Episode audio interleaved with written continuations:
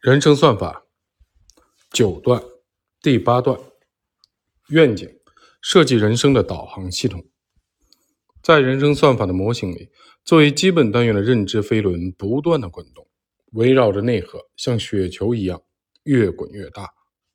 然而在现实中，这个雪球并非顺着坡向下滚，而是像西西弗斯推石头一样，是向上运动。熵增原理和墨菲定律让世界一切主动的努力都如此的艰难。有个愿景会让自己好受很多，反正都是受罪，干脆把自己搞得高大一点。在前面的七个段位中，我们不断的探寻真理，直逼内核，像滚雪球一样的收获复利。滚雪球这个动作听起来很轻松，但要实现没有那么容易。人生之路漫漫，你会遭遇挫折，在不确定的现实的森林里迷路。这段艰难的旅程，就像希腊神话里受惩罚的西西弗斯走的路一样。他每天必须将一块巨石推上山顶，等石头滚下来，又要将其推上去。这时，我们就需要愿景，我们要抬头仰望星空，找到定位的北极星。我们通常认为。愿景是一个很务虚的词儿，但是有愿景的人比平常的人走得更远。成功的人需要百分之一的愿景和百分之九十九的行动，而这百分之一的愿景必不可少。瑞·达利欧将这类人称为塑造者，他们既有伟大的愿景，能看到大的画面，又能关注细节，非常的现实。就好像特斯拉创始人埃隆·马斯克，他可以扎到细节里。研究电动车车钥匙该如何设计，也可以构建愿景，思考电动车对世界的改变。他们看起来很矛盾，但这正是塑造者优于常人之处。建构愿景就是我们在八段需要的人生修炼。北极星优于地图。我认为愿景由两大要素组成，即核心的理念和未来的蓝图。核心理念就是你要努力想成为一个什么样的人。未来蓝图就是你努力要做成什么样的事情。比如迪士尼的愿景是要成为全球的超级娱乐公司，让人们过得快乐。形象的说，愿景是一种粗线条的强大的算法。企业家贾森·弗里德说，在他需要头脑风暴的时候，会用尽量粗的笔。假如你用很细的笔，笔尖的分辨率太高，会使你担心一些你不应该担心的事情，让你掉进了细节里。相反。如果你用又大又粗的笔，你就会关注大画面，从大局出发，聚焦于少数关键想法。愿景还会帮助你规避一种系统性的风险——过度的拟合。这原本是统计学中的现象，在统计的模型中，因为使用过多的参数，而导致模型对观察数据过度拟合，以致当用该模型预测其他测试样本输出的时候，会与期望值。相差过大，算法专家汤姆·格里菲斯提醒我们：不确定性越大，数据的杂乱无章越厉害。这个时候，你越应该注意过度拟合的风险。打个比方，你在一片森林里迷路了，你可以借助两个工具：一是你手上的那幅地图，二是天上的北极星。手上的地图标注的很详细，但在不断变化的森林里，如果你过度于依赖特别具体的地图，一旦出现错误的信息，亦或环境发生变化，你很可能陷入原地打转的困境。此时，走出森林最好的方法是什么呢？抬头看，找到北极星，然后顺着大方向往外走，在途中发挥创造性和自主性，随时应对突发事件。地图虽然看起来很精准、很确定，但会让你陷入细节，失去大方向。北极星虽然很遥远，形象模糊，但却是确定了永恒存在。这就是北极星优于地图的地方。北极星看起来不解决具体的问题，特别的抽象，但你还是需要不时的看看它，确定你的大方向没有偏。这样你就理解一句很拗口的话：模糊的精确好过精确的模糊。本质上。愿景就是一种从全局出发、着眼于长期价值的算法，像北极星一样指引我们穿越未知的黑暗森林。愿景是怎么发挥神奇的力量的呢？即愿景的奇妙之处在于，它代表了一种预见的能力，能够把一个抽象的概念转化为一幅图景，让大目标变得可视化。如此，我们就可以在现实的迷雾中看清那些有长远价值的选择。我们知道，现在阿里云已经是阿里巴巴集团最重要的业务之一，但是当年阿里的内部对要不要云计算产生过极大的分歧。马云最后之所以拍板做云计算，正是因为阿里的愿景是让天下没有难做的生意。云计算可以把 IT 服务平民化，很小的创业公司也能享受这样服务。它符合阿里的愿景和使命。符合愿景的事情，在长远来看就是对的，值得投入。亚马逊的创始人贝佐斯也是这样做决策的。他说过一段话。亚马逊喜欢做五到七年才有回报的事情，只要延长时间的期限，你就可以做很多正常情况下无法企及的事情。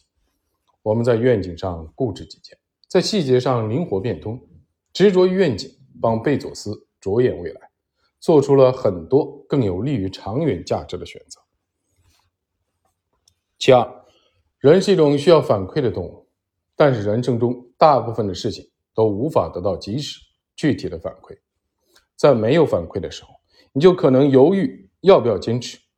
对此，《精益数据分析》这本书提到，创业者需要处于一种半妄想状态，才能直面创业过程中不可避免的高潮和低谷。不仅仅是创业者，人在尚未得到充分的实证的支持的情况下，也会半妄想一些东西。我想成为的人，我想做成的事，愿景给予我们。不可或缺的鼓励和反馈。其三，愿景能够引发化学反应。我经常说，能够成事的人有打鸡血的天赋，一是给自己打鸡血，不管前一天多么狼狈不堪，第二天早上照样满血复活。十八世纪的法国学者弗利叶有一则趣闻，他让仆人每天早晨都对他说：“该起床了。”伟大的理想正在召唤你。二是给别人打鸡血，像传教士一样宣讲自己的愿景和梦想，吸引追随者。愿景为什么能给别人打鸡血？这要从一种了不起的思维方式——黄金圈法则说起。很多伟大的企业和个人都是这么思考问题的。黄金圈有三个圆圈构成，里面的圆圈。叫 why，即为什么，指目的；中间的圆圈叫 how，即如何做，指方法；外面的圆圈叫 what，即做什么，指执行。普通人的思维方式是从外到内的，先考虑做什么，再想怎么做，最后才问为什么。这就是 what，how，why。举例来说，如果是一般的厂家卖电脑。会是这样一套说辞：What？我们做了一台很棒的电脑，哎。How？用户体验很棒，使用方法简单，设计精美。Why？能帮你提高工作效率，让游戏的体验更爽歪歪。然后对用户说：“买一台吧。”厉害的人的思维方式则是由内向外的，即 Why？How？What？比如苹果公司卖电脑会这么说：Why？我们做的每一件事情，都是为了突破和创新。我们坚信，应该以不同的方式思考。How？我们挑战现状的方式是，把我们的产品设计的十分的精美，其使用方法简单，界面友好。What？我们只是在这个过程中做了最棒的电脑，最后才对用户说：“你要现在买一台吗？”将两者对比，我们可以看到，苹果公司先阐释了公司的愿景，拿出了一套极具说服力的理由，给用户打鸡血。这种方式是不是更吸引人？日本的企业家稻盛和夫说过：“做企业需要乐观的设想，悲观的计划，愉快的执行。”这句话就是说，愿景需要远大而美好，制定计划的时候需要非常的理性，做好失败的准备。执行的时候要积极的拥抱不确定性。事实上，人生何尝不是如此？贝佐斯的三个愿景武器，愿景在我们的人生中发挥着神奇的力量。我们应该如何寻找自己的愿景？这里，贝佐斯提供了三套秘密的武器，值得我们学习。第一，发现那些事物在未来十年不会变化。我们都喜欢关注变化，但对于寻找愿景来说，不变更重要，因为你需要将你的战略建立在不变的事物上。什么东西是不变的？其实就是常识和我们一直追求的美好的事物。当我们不得不做出重大的决策时，可以用这种思考方式。第二，最小化后悔表。贝佐斯在选择创业的时候，老板曾多次挽留他。事实上，他也不确定自己创业能否成功。真正让他做出决定的是，他做了一个最小化的后悔表。他问自己。假设我八十岁高龄时回看自己的人生，现在没有创业，到时候会不会后悔？如果后悔，那就果断的去做。当你做人生重大选择的时候，也可以这样问自己。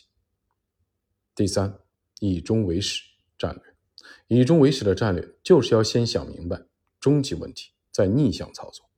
贝佐斯认为，在零售业，客户永远不变的就是想要更低的价格。更快捷的配送和更多样的选择，也就是多快好省。他在弄明白客户究竟需要什么样的基础上，逆向的操作，在对的事情上投入大量的精力，帮助企业持续的获利。做到这一点虽说很困难，但持续的思考以终为始战略，就一定会助你深度思考。从亚马逊的例子，我们可以看出，愿景不仅仅是为了给别人讲故事。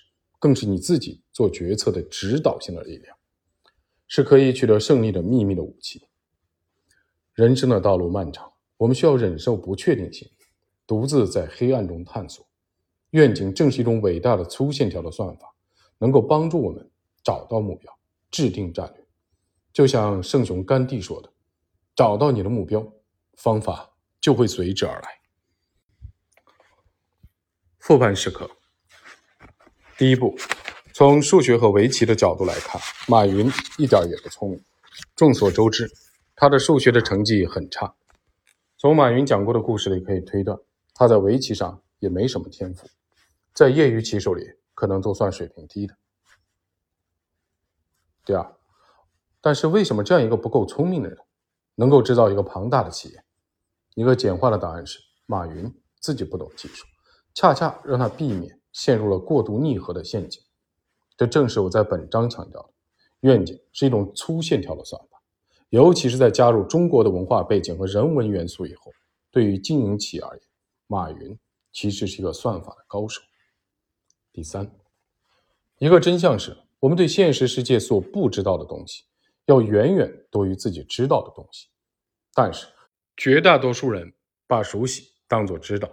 所以人们总觉得自己至少知道世界上的大多数的东西，这只是一个幻觉。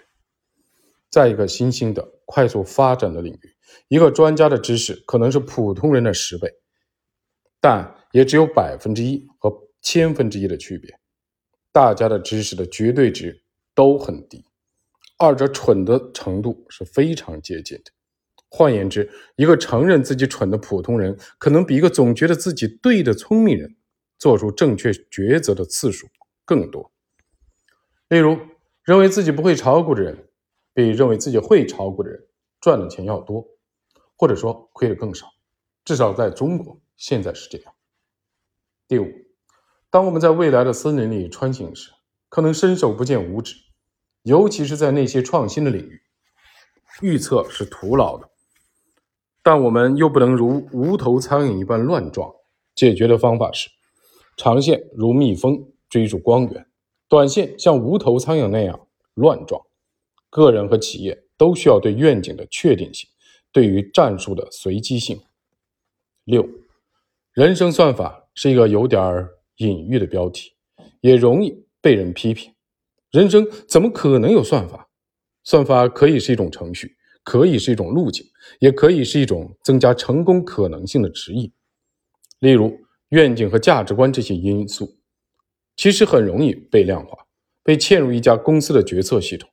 又如，投资者越来越意识到投资对象的品质非常重要，投资是需要计算的。品质怎么计算？很容易，把品质的权重设为百分之八十就好了。七，马云聪明吗？按照人们对传统智商的定义，他并不聪明。这让我意识到，对智能的定义应该是多样化的。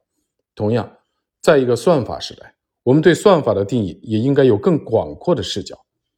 毕竟，我们对这个宇宙中最厉害的计算机，也就是人类的大脑，知之甚少。第八，我不喜欢简单的隐喻，也不喜欢自大的数字的崇拜。在未知面前，我们唯一能做的，就像一个无知的孩子一样，尽情释放自己大脑的潜力。